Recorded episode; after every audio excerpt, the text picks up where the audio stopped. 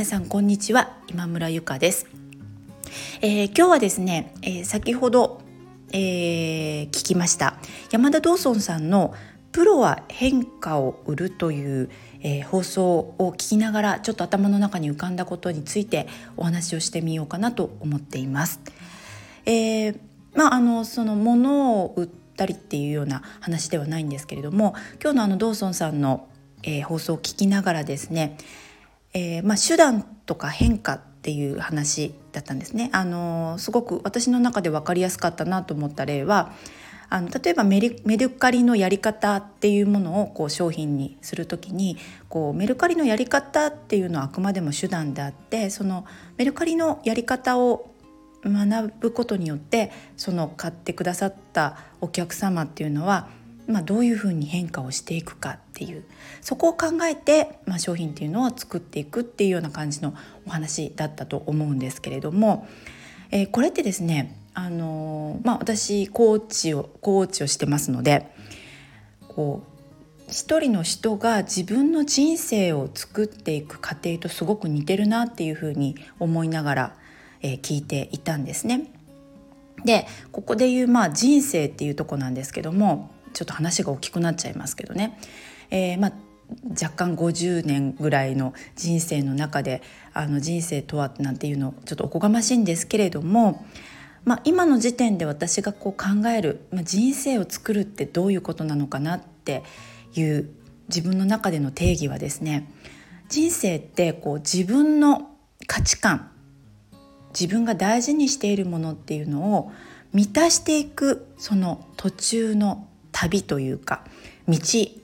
のり工程のことがまあ人生っていうんじゃないかなというふうに思ってるんですね。で、まあ、そういうふうに考えるとですねあのー、まあ、人生の中でみんな生きてる中でいろいろま目標を立てたりとかこれにチャレンジしたいなこれを達成したいなっていうふうに、えー、思ってそれに向けて頑張るんですけれどもそこでですねあのよくあのこう間違ってしまうところとしてゴールと目的っていうのを結構一緒くたにしちゃってることがあるんですね。でまあ、目的っていうのが分かってないっていう場合も結構あります。でどういうことかというと、えー、ゴールっていうのはですね私たちがこう何らかの形で、まあ、数字だったりその状況だったりで確実に達成したっていうことがこう分かる証明できることなんですよね。例えば月賞100万稼ぐとかですね、えー、なんかフルマラソンにで完走するとかそういうのってすぐ分かりますよねあの実際に数字で見えたり、えー、そのゴールテープ切ることで分かったりっていうのでそのゴールを達成できたことっていうのは分かります。なんですけどその先にそのゴールを達成することでその人にとってこうどんないいことがあるのか何をあの得たいのかですよねそのゴールを達成することで。それがそのゴールの先にある目的っていうところになるんですけどもこれはですねなかなかそんなこう数字でこう数値化できるようなものじゃなかったりするんですよね。あのすごいこう漠然としたとこで言うと、まあ、幸せな気持ちになりたいからとかね誰かを励ましたいからとか元気づけたいからとかねそういうことってこう何かでバチッと証明できたりそれが分かったのかなってるっていうのが分かるっていうことってないですよね。なのでその漠然としたうん目的、まあ、いわゆるその人にとって大事なものなので価値観につながるその気持ちをこう実感したいから私たちはその何らかの形で明らかにこう証明ができるゴールっていうものを設定してるっていうことになるんですね。なのでその逆算でずっと考えていくと目的を達成するためにゴールを設定してるってなると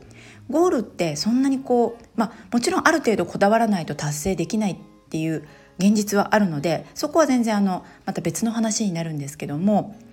絶対的にフィックスなものではないっていうことなんですね。例えばこう自分が設定したゴールで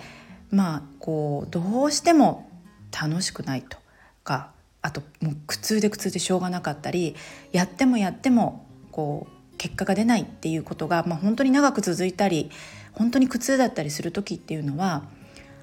ひょっとしたらその人にとって合ってないやり方っていうことも結構あるんですよね。でそれに気づかずに要はまあゴールと目的だからそのそれをやり遂げるっていうことがその人の目的になってしまってたりすると要はそれがを変えるっていうことができなくなるんですよね。なんだけどもあくまでもゴールっていうのはその先にあるその人が得たいものを実感するための手段っていうふうに考えるとまたちょっと変わってくるんですね。そこでうまくいかないあとこう自分が楽しめないことっていうのはもっと自分が楽にできたりとか楽しみながらできる他の方法ってないだろうかとか自分に向いてるやり方ってないだろうかとかもうちょっと違う形でのゴール設定っていうのがないのだろうかとかっていうこう自分の価値観との折り合いをつけたりっていうことができるようになってくるんですね。であのそれを知ってないとですねなかなかずっとこう辛いことでそれがこう自分が目指してるものがその本当に自分が欲しいものを実感するための手段なのにそうじゃなくてもうそれを成し遂げるっていうことがこう目的みたいになってしまうとですねその状況からこうずっと抜け出せなくってまあ進めないし下がれないみたいなもう停滞してしまう状態になっちゃうっていうことなんですね。でまああのちょっと話を戻しますけども要はその目的に対してまあ、それを実感するためにゴールを設定してその下にまたさらに小さな目標を設定してっていうことを毎日毎日こう自分の行動としてやっていくっていうその図式が分かってるとですね要は全部が全ての自分がやってる行動っていうのがこう目に見えない自分の価値観っていうものを満たすために満足させるためにやってる行動っていうことにつながっていくので結構ですねこれが認識できてると辛いことがあったりとかしてもあとすごく忙しくってなんかこう大変だなって思うような時でも、まあ、要は自分を満たすためにやってることだったら結構頑張れたりするんですよね。あのたまあ、たから見たら本当大変そうねって思うけど本人はそんなに大変って思ってないっていうような状況が出てくるっていうことなんです。まあ、そうすると当然ですけどまあ充実しますよね。つまりそれがまあ人生が充実していくっていうこう流れなのかなっていうふうに、えー、思っているんです。はい、でちょっと最初の方から話がだいぶそれてしまいましたけれどあのしまいましたけど、まあ、今日のですねあのプロは変化を売るというお話から、まあ、要はその何が目的ででそれのための手段なのかっていうようなところっていうのが結構分かってるっていうことはこう、うん、いろんなことでその物事っていうのをこう満たしていく。大事な大事なこう要因なんだなっていうのをですねその重なりを感じながら、えー、思ったことでした。はい、えー、予想通りですねあんまりこうちょっとまとまらなかったんですけども、えー、今日そういったことを感じたのでこのラジオの中でお話をしてみました。えー、ちょっと長くなってしまいましたけれども最後まで聞いてくださった方どうもありがとうございました。